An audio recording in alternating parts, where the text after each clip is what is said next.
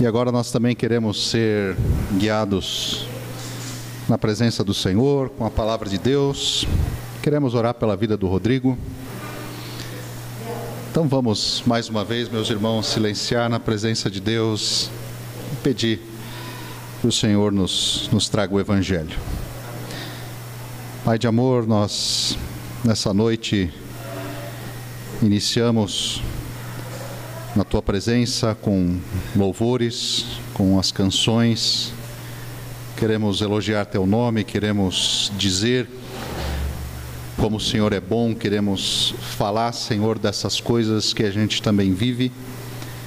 Mas agora também queremos serenar, silenciar, parar, Senhor, e ouvir. E, e nesse exercício de escuta, Senhor, da, da, da disciplina da nossa alma, o, Senhor conhece a nossa expectativa, nossa doce expectativa, Senhor, da, da tua presença, por isso pedimos que o Senhor unja o teu servo, Senhor, teu Espírito Santo também unja os lábios do Rodrigo nessa noite.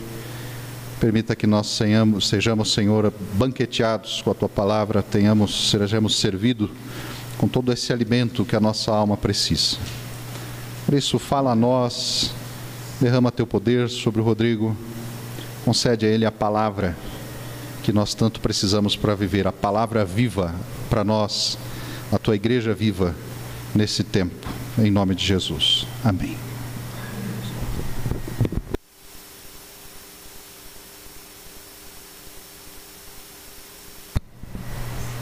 Obrigado. Isso aí. Boa noite a todos. Graça e paz. Amém. Graças a Deus. Né, nós somos muito gratos a Deus pelo que tem acontecido em nossa vida, pelo que Deus tem feito. Né, a Bíblia apresenta para que nós é, demos graças a Deus em todas as coisas. Né, a Bíblia também vai dizer que todas as coisas cooperam para o bem daqueles que amam a Deus, dos que são chamados segundo o seu propósito. Então, às vezes, por mais que alguma coisa não esteja muito boa, por mais que alguma coisa não esteja correndo da maneira que nós queremos, mas na vida do cristão, somos dirigidos por propósito. Somos dirigidos pelo propósito.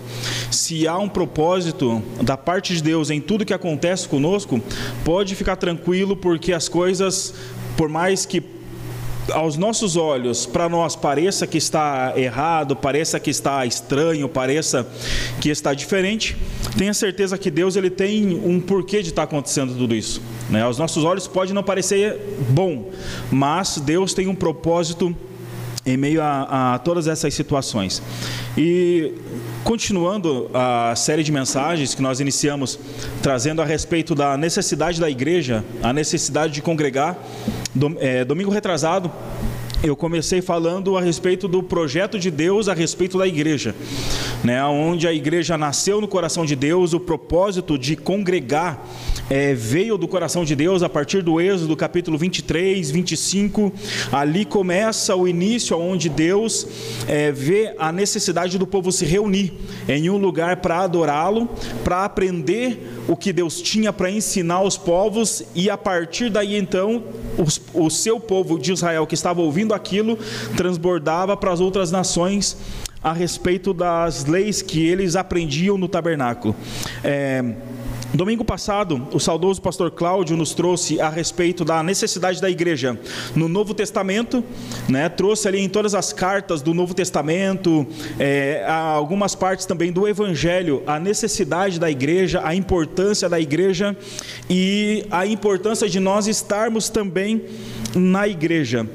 Hoje eu quero trazer é, a respeito lá no livro de Apocalipse. Já pode abrir, irmão, é Apocalipse capítulo 1, versículo 17.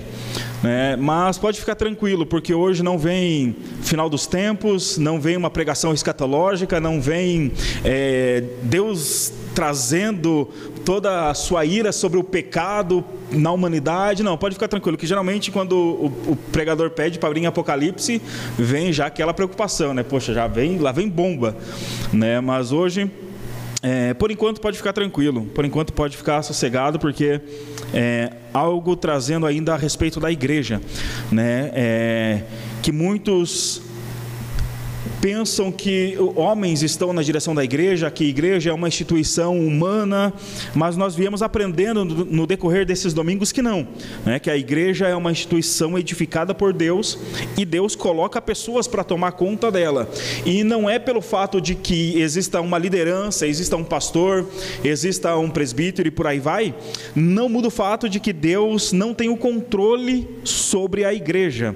Apocalipse capítulo 1, versículo 17 diz assim: Ao vê-lo, caí aos seus pés como morto.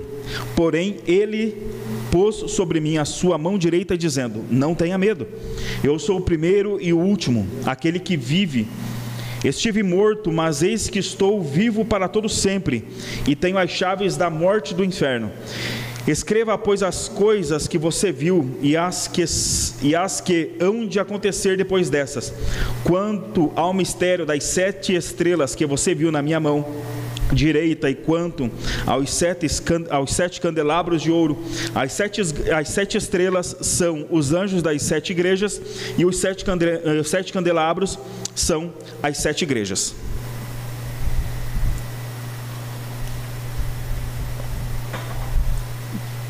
No contexto dessa passagem, irmão, é, ali no versículo, no versículo 9, a partir do versículo 9, você vai perceber que Jesus ele se apresenta para João em uma visão lá na ilha de Pátimos, entendendo que a ilha de Pátimos era uma ilha, era uma ilha prisão. Era um lugar que os piores criminosos da, do, do mundo antigo ficavam. Né? Era como se fosse a famosa prisão de Alcatraz, que era uma prisão de segurança máxima que ficava numa ilha que era praticamente impossível alguém escapar. Então imagina a ilha de Patmos como sendo a prisão de Alcatraz, aonde os maiores criminosos ficavam presos, é, quebrando pedra, fazendo construções, cavando e sendo é, é, levado a serviço pesado para poder em um determinado tempo. A, a ilha de Patmos não era o julgamento final era o momento em que o condenado ficava aguardando a sentença que vinha de Roma. E João, ele era considerado um criminoso mais temido de Roma, porque ele anunciava o evangelho de Jesus. Porque ele pregava que Jesus Cristo era o único e verdadeiro Deus, ele pregava que o evangelho era o evangelho de Jesus Cristo é o que realmente liberta o ser humano. E perceba o contexto é, que João estava vivendo é, em Roma, na grande maioria de Roma, ou na, na, em muitas cidades de Roma, ali do, do mundo antigo, era cultu, cultuava-se o imperador. Chamava-se culto ao imperador, aonde o, o, imperador de Roma, né, ele era como se fosse o, o presidente da república na região, e ele se achava Deus, ele se colocava no lugar de Deus. Então muitas, muitos, muitos lugares cultuavam, era o chamado culto ao imperador, onde eles faziam sacrifícios em nome do imperador, faziam orações para o imperador, porque eles acreditavam que o imperador romano era um Deus encarnado. Aí Paulo começa a pregar, vem Jesus e faz tudo isso que nós conhecemos. Aí Paulo, aí João vem dizendo que o imperador não era Deus coisa nenhuma, que Jesus Cristo era o único e verdadeiro Deus. E a partir de todo o contexto que você vai ter uma base muito boa lendo o livro de Atos dos Apóstolos para entender o, o desfecho é, de toda essa história, porque aqui nós estamos no capítulo final. Ah, o livro de Atos dos Apóstolos vai relatar todo o conteúdo do filme. Então, o porquê que João estava nesse contexto, mas encurtando, é, João ele estava preso, ele ficou preso ali quase ele tinha quase 100 anos de idade, tinha ali seus 90 e alguma coisa, 80 e alguma coisa. Sabe-se que João morreu por volta dos 100 anos. E a carta de Apocalipse foi escrita no período entre 90 depois de Cristo a 95 depois de Cristo. Então calcula-se que João tinha mais ou menos tinha de, entre 90 e 95 anos quando ele teve essa revelação. É, já era um senhor bem idoso e estava preso, sendo julgado, sendo é, é, sendo forçado a trabalhar para Roma porque ele era esse criminoso temido que anunciava o evangelho de Jesus Cristo e falava que César não era Deus coisa nenhuma, que o único único Deus era Jesus Cristo. Então, E, e João ele era autorizado a escrever cartas e as pessoas um, uma pessoa em específico visitava João, pegava a carta e levava as cartas que ele escrevia, dando a direção para as igrejas que ele estava cuidando. Lembre-se que João ele foi o último apóstolo, testemunha ocular de Jesus ainda vivo. Então ele era uma, alguém de extrema importância para as igrejas, porque ele era o último discípulo que andou com Jesus que estava vivo. Todos os outros já haviam sido mortos. A partir do ano 40, 45, 60 depois de Cristo ali, os discípulos começaram a ser mortos por testemunho do Evangelho, porque eles anunciavam o Evangelho, porque eles pregavam o Evangelho. Então João ele era alguém muito estimado na igreja, porque ele era o último, a última pessoa que caminhou com Jesus, a última pessoa que viu Jesus, a última pessoa que tocou em Jesus, que caminhou com ele. Então ele era alguém muito estimado entre a igreja, o último discípulo, o último apóstolo vivo. E João, como a sua última último ato, né, que Jesus traz para ele é escrever justamente o livro do Apocalipse, aonde vai trazer questões que aconteceram no passado, Lógico, né? se aconteceram é passado, mas questões que aconteceram, questões que estavam acontecendo e coisas que ainda iriam acontecer. Entretanto, é, João ele é muito específico e muito direto, muito claro quando ele quer direcionar algumas palavras. No capítulo 2 e capítulo 3 de Apocalipse, João ele é bem claro com quem ele estava dizendo e a quem ele estava escrevendo. A famosa as sete cartas, as cartas às sete igrejas da Ásia né? considerando que a Ásia naquele tempo não é a Ásia que nós conhecemos hoje, era uma, era uma Ásia muito menor, composta por algumas províncias bem pequenas, não era a Ásia que nós conhecemos hoje, um, um continente muito grande, era algumas províncias, algumas cidadezinhas que compunham a Ásia conhecida naquele tempo, mas era um lugar pequeno, entretanto de extrema importância, porque João ele direciona sete, sete cartas para sete igrejas que estavam estavam na Ásia. E a partir dessas igrejas, é, centralizava-se a, a pregação, centralizava-se o culto a Deus, e a partir dessas sete igrejas era espalhado para toda a região, para onde tinha igreja, para onde tinha um cristão. É interessante que no final de cada carta você vai ler é, João escrevendo assim: é, quem tem ouvidos, ouça o que o Espírito diz às igrejas. Então, no final de cada carta, em cada uma das sete cartas, vai estar essa frase: Quem tem ouvidos para ouvir, ouça o que o Espírito diz às, às igrejas, no plural. E o que me chamou a atenção é que, por mais que fosse uma carta específica para uma igreja, mas era algo que também servia para as demais igrejas. Não era porque, por exemplo, a carta de Esmirna, a carta de Tiatira, a carta de Perga, a igreja de Pérgamo, não era porque era direcionada a uma igreja específica que não serviria também para as outras igrejas. E teologicamente, muitos comentaristas vão concordar que as cartas as sete cartas, né, as sete igrejas da Ásia, elas servem para todas as igrejas, não somente para a igreja específica que foi escrita aquela carta, justamente por causa do final que o Espírito Santo traz para João, dizendo: quem tem ouvidos para ouvir, ouça o que o Espírito diz às igrejas, ou seja, não era somente para uma igreja, mas era uma carta individual, ao mesmo tempo coletiva, porque era algo que o Espírito estava dizendo às igrejas. Percebeu, irmão, que o plural está trazendo justamente essa ideia.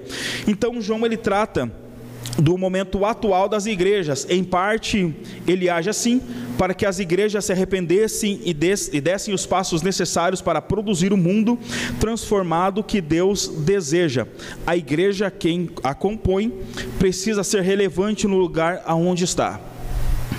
A primeira igreja, a, a, pegar a primeira como exemplo, a carta à igreja, a, a igreja de Éfeso, a igreja de Esmirna, a igreja de Pérgamo e Sardes, você vai perceber, lendo essas cartas, irmão, que é, uma palavra que está em todas é: Eu conheço as tuas obras, eu conheço a tua tribulação, eu conheço a tua dificuldade, eu conheço as tuas obras.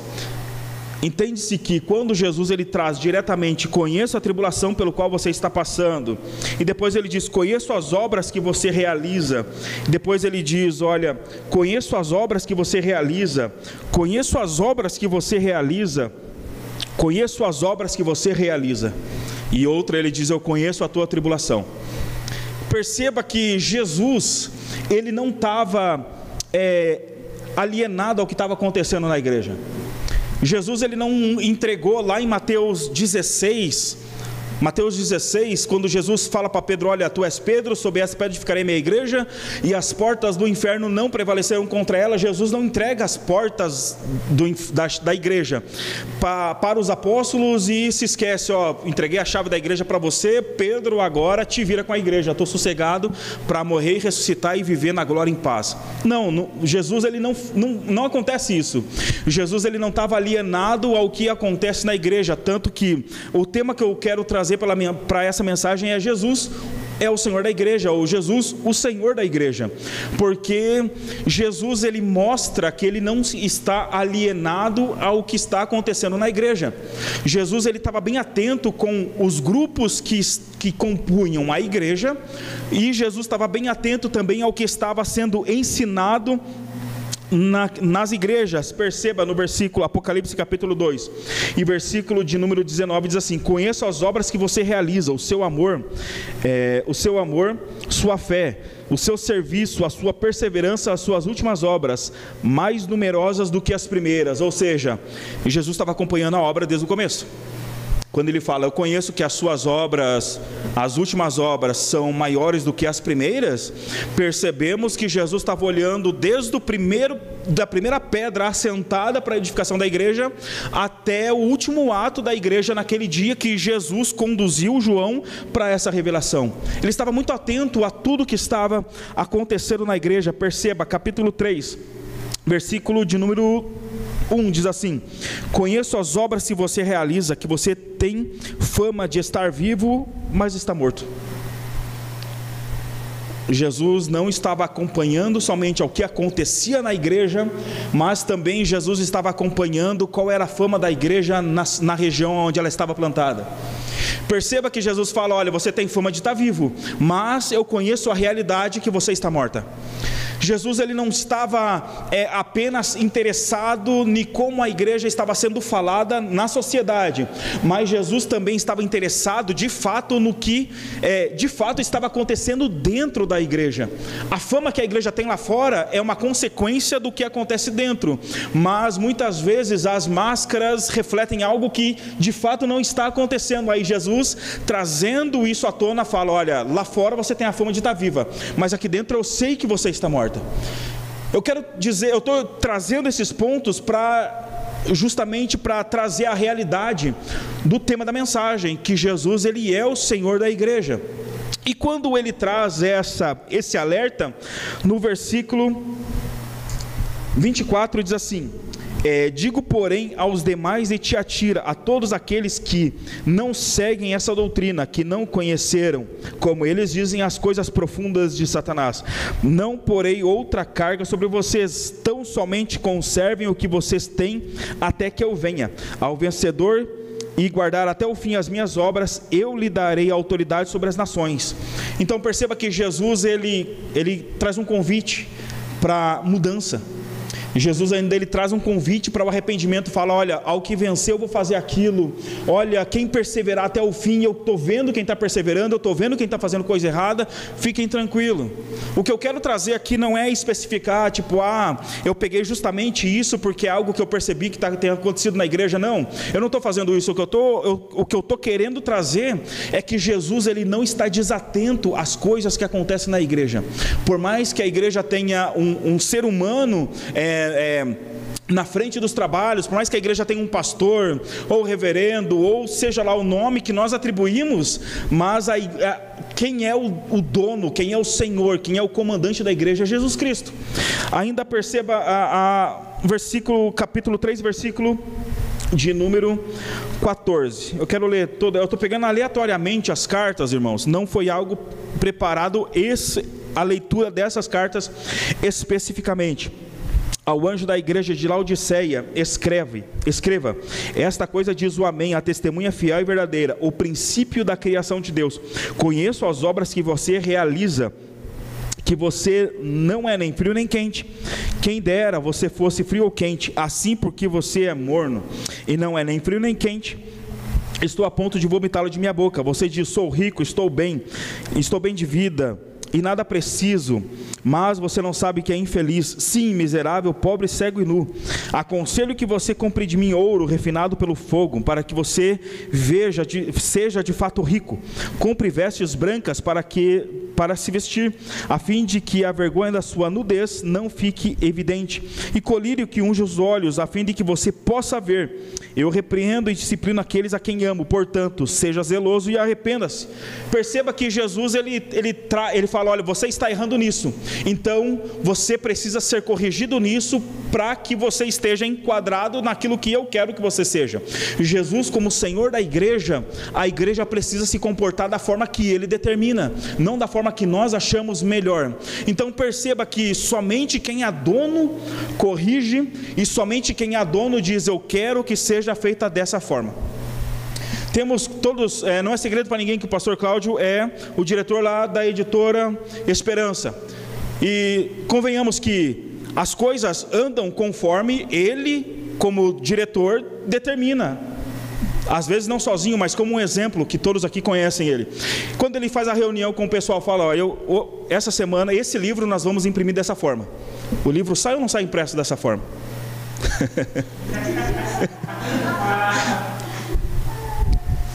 Mas então, o diretor, quem manda, sempre sai conforme o diretor quer.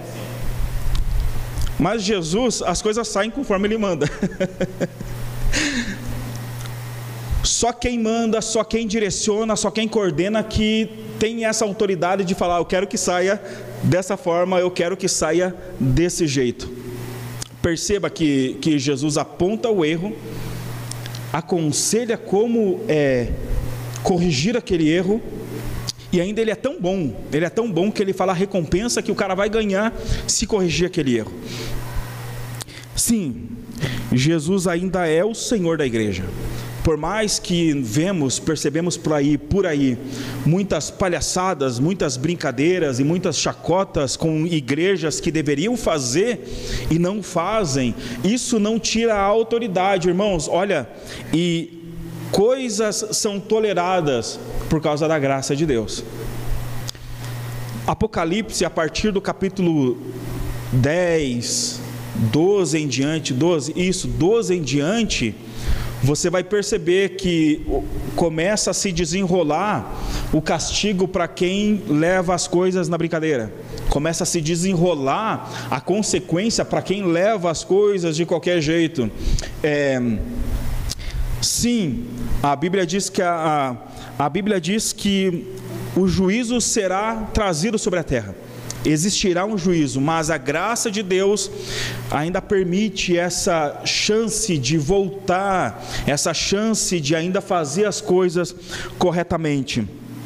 E a igreja, ela é responsável por anunciar a palavra de Deus. A igreja, ela é responsável por refletir a Deus. A igreja, ela é responsável por refletir a bondade de Deus para a sociedade.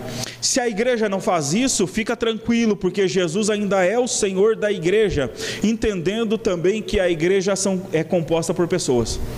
É, é, importante nos reunirmos, é importante congregarmos, da mesma forma como é importante o nosso testemunho lá fora.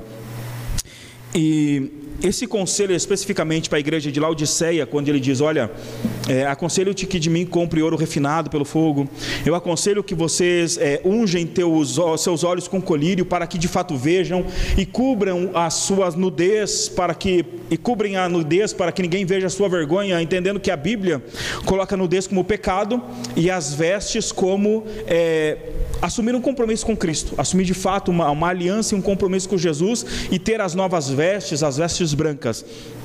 É, a igreja, o, o, local onde a igreja de Laodiceia estava instalada ou estava edificada era um lugar onde a medicina estava se desenvolvendo naquela região. E era uma região muito rica, porque ela, ela, ela tinha muito, muito ouro. E e confeccionava vestes para todo o império, para toda, toda Roma, para toda a Ásia. Então era uma, uma região muito rica e uma região muito, muito próspera, porque a partir dela desenvolvia-se é, medicamentos. Por mais que eram rudimentares, mas eram medicamentos importantes para aquela época, desenvolvidos para aquela época.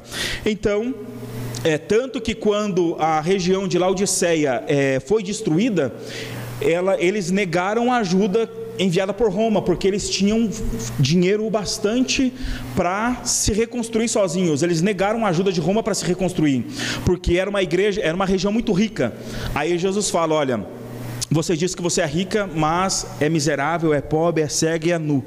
Aí Jesus diz: Olha, aconselho que de mim compre ouro refinado pelo fogo. Ou seja, a riqueza que vocês estão ostentando por aí não serve de nada para o reino de Deus. O que serve para o reino de Deus é a riqueza que provém do próprio Deus, que ele nos provê para que seja de fato investido no próprio reino. Mas perceba que Laodiceia estava fazendo o contrário. Elas eram era uma igreja muito rica, era uma igreja muito próspera, então eles batiam no peito com um tom de soberba para as outras regiões, dizendo: Olha, não precisamos de nada, nós temos tudo. Aí vem a sentença de Jesus: Vocês dizem que estão bem, que de nada faltam, mas não sabem que são pobres, são miseráveis, cego e nu. E como sendo uma região que desenvolvia a medicina para a Ásia, é, Jesus traz o conselho: olha, é o conselho que vocês comprem o colírio de mim, para que de fato vocês vejam. Ou seja, o único que tem poder para fazer o ser humano enxergar a sua. A, a sua situação miserável é o próprio Deus, é Jesus, é o Espírito Santo que faz o homem olhar para si e perceber que ele está nu, que ele é nada, que ele é um miserável, que é um pobre e um cego. E é por isso que Jesus fala: olha, olhem para mim, comprem o colírio que eu tenho para dar para vocês, que vocês vão enxergar a verdadeira natureza de como se encontram. Eu estou dizendo tudo isso porque Jesus não está alienado a nada do que acontece na igreja, irmão. Mais cedo ou mais tarde, com a, a e, ele sempre avisa o que vai acontecer na igreja. Sempre vem algum aviso, algum sintoma, alguma situação, estoura alguma coisinha ali, você fala, poxa, você viu aquilo que estourou? Não esperava, de, de, enfim, irmão, algum sinal acontece de que as coisas não estão conforme Deus gostaria que estivesse em determinada igreja, não especificamente igreja A ou igreja B. Coisas acontecem na igreja que revela-se coisas. Eu, tô, eu, eu não estou sendo claro porque em várias igrejas, em vários lugares, estouram situações que você olha, fala, não, olha na televisão aquela reportagem, não esperava que fosse acontecer isso naquela igreja. Olha outra reportagem, meu Deus, mas o pastor faz, fez aquilo, como que não acontece nada, irmão? Jesus ele é a autoridade suprema sobre a igreja. E, a, e as coisas estouram porque é uma forma de Deus mostrar que quem governa é Ele, quem domina é Ele, porque se fosse o ser humano, o ser humano conhece muito bem maneiras de esconder qualquer coisa. O ser humano conhece muito bem como esconder qualquer coisa. Mas como se trata da igreja, cujo Deus é o Senhor, ele faz questão de fazer as coisas se alinharem com o propósito dele. Efésios capítulo 23, capítulo 5, versículo 23, diz: Como também Cristo é o cabeça da igreja, sendo ele o próprio salvador do corpo. O contexto do capítulo 5 de Efésios, Paulo está dizendo: olha, todos, está dizendo para a igreja de Éfeso, todos vocês são membros de um corpo, e esse corpo, quem é o cabeça, é Cristo. Então, nenhum ministério na igreja funciona sozinho. Todos os ministérios funcionam em conjunto para que a igreja funcione. É, o louvor não funcionaria se, se, se ah, alguém responsável por abrir a igreja não abrisse a igreja. A pregação não funcionaria se o louvor não preparasse o ambiente para a pregação poder fluir como ela deve fluir. É, se o quem está dirigindo o culto não estiver realmente ali com Deus para é, abrir o culto e fazer a atmosfera fluir no culto, as coisas não, não caminham. Você percebe que uma, as coisas caminham junto. Por isso, primeiro abre-se abre o culto com uma oração, uma palavra, porque Quando abre-se o culto com a oração, nós dizemos, Senhor, essa reunião não estaria sendo, não estaria acontecendo se o Senhor, se não fosse pela sua graça, se não fosse pelo Senhor. Abre-se o culto com a oração. E depois a leitura e toda a liturgia do culto, ela é direcionada para Cristo, irmão.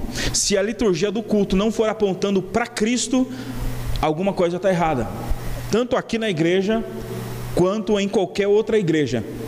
Se a liturgia do culto não, não apontar para Jesus, alguma coisa está errada. Houve-se muitos louvores por aí colocando o homem no centro e colocando Deus como se fosse um escravo do ser humano, colocando Deus como se fosse um empregado do ser humano, colocam Deus como se fosse um mordomo do ser humano, os louvores dizendo: Senhor, eu sou importante para ti, ah, eu sou a menina dos seus olhos, se não fosse por mim, Jesus não teria morrido, não, irmão.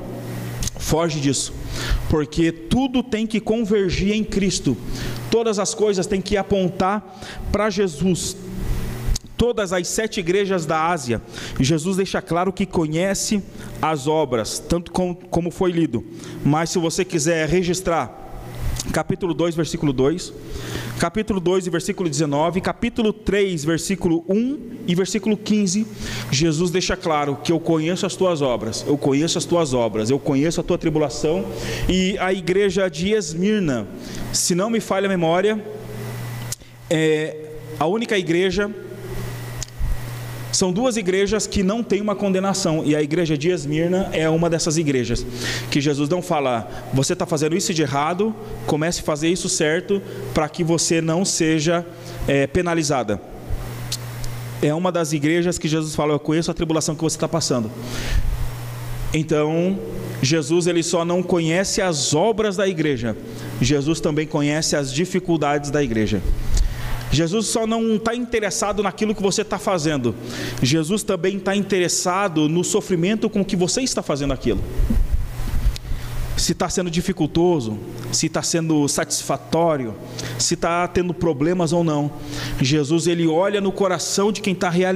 Jesus olha no coração da igreja. E quando eu digo no coração da igreja, é o sentimento com que as coisas são feitas ali dentro, o sentimento com que cada um realiza ali dentro. É, e quando eu digo isso, irmãos, é, trazemos o, em contraste já caminhando para o final, trazemos o contraste de uma parábola que Jesus Cristo disse quando ele fala: olha, olha para os discípulos e fala: olha, um homem tinha dois filhos. E a um filho ele pediu, vai lá e faça isso. E o filho falou que não ia. E a outro filho, ele, ele, o pai disse, ó oh, filho, vai lá e faça isso. O filho falou que ia. E o filho que falou que não ia, hum, pensou, se arrependeu e foi, e fez. Aí o filho que falou que ia, pensou, ah, ah quer saber? Eu não vou, e não fez. Aí o Jesus pergunta, é, qual dos dois fez a vontade do pai? Os discípulos de pronto respondem, aquele que falou que não fez, mas depois fez. Percebe que Jesus ele está interessado tanto no que é feito, quanto no sentimento com que aquilo é feito. Falar que ia fazer e não fez, não dá nada, deixa. Mas falou que não fez, mas depois fez, opa, esse daí é o que fez a vontade do Pai. Jesus não está interessado é, no esforço que você é, desprendeu para construir, ajudar a construir a igreja aqui. Jesus também está interessado no sentimento com que todos os sábados você acordava às sete horas da manhã, aquele dia de descanso que você tinha para descansar. Chegava Ana Paula na sexta-feira à noite, irmãos, quem vem para o mutirão amanhã? eu estou colocando esse exemplo, irmãos, porque foi algo que eu participei e o que está mais fresco na minha memória. E é o que vem no contexto da igreja a nossa aqui também. É, às vezes você leu aquela mensagem e falou: Poxa vida, amanhã eu queria dormir até umas nove horas. Mas, mas veio, mas veio e estava aqui feliz, trabalhando, tirando sarro um do outro e o serviço fluía. Mas aquele que respondia no privado para Ana: Ah, amada irmã, eu estarei amanhã às seis horas da manhã. E daí não veio, dormiu até as dez. É, qual desses fez a vontade da Ana Paula?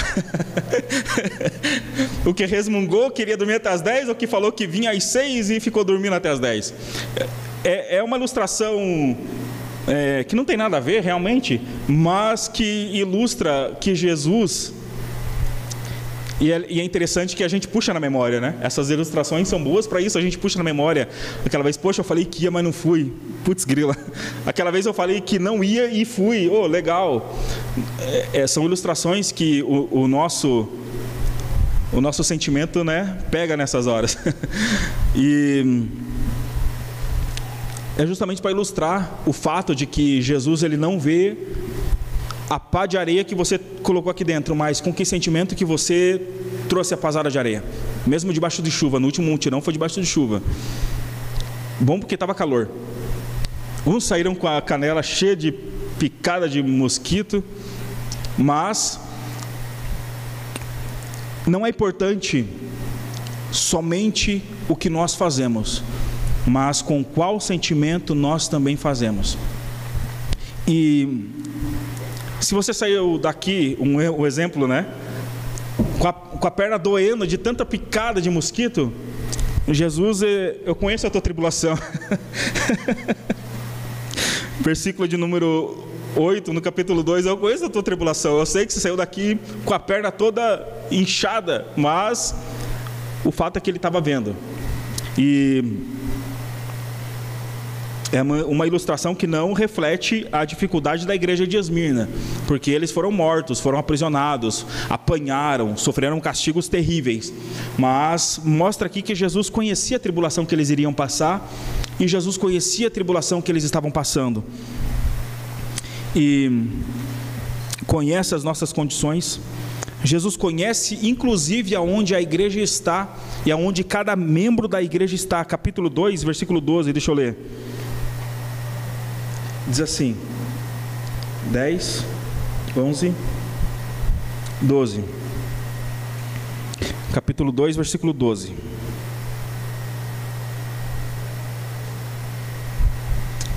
Versículo 2: Conheço as obras que você realiza, tanto o seu esforço como a sua perseverança. Sei que você não pode suportar os maus e que pôs à prova dos que se declaram apóstolos e não são Percebe? Jesus conhece o esforço, conhece a perseverança, conhece aonde está, conhece o que está fazendo, conhece as obras, conhece o sentimento com que as obras são realizadas.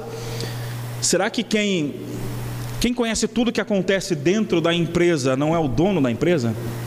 Não é quem o chefe que conhece tudo que acontece? Eu coloquei exemplo de empresa para que para que nós venhamos entender que o dono da empresa conhece todos os setores e como funciona cada setor e tudo o que acontece em cada setor. Cada funcionário que é contratado ou demitido ele conhece. Será que o fato de Jesus conhecer tudo isso não significa que ele é que comanda o negócio, que ele é que faz o negócio funcionar, que ele coloca cada um no ministério em que ele sabe que aquela pessoa vai funcionar bem? Ele coloca cada, cada membro do corpo, ele coloca para funcionar no lugar exato em que aquele membro vai fazer o corpo funcionar. Jesus ele sabe todas as coisas, todas essas coisas, irmão, porque ele é o Senhor da igreja, porque ele é o dono da igreja, porque ele comanda a igreja. Fique tranquilo, fique sossegado, porque as coisas elas podem não estar acontecendo da forma que nós gostaríamos que estivesse dentro da igreja mas elas, elas estão ou estarão acontecendo da forma que Deus gostaria que estivesse funcionando dentro das igrejas.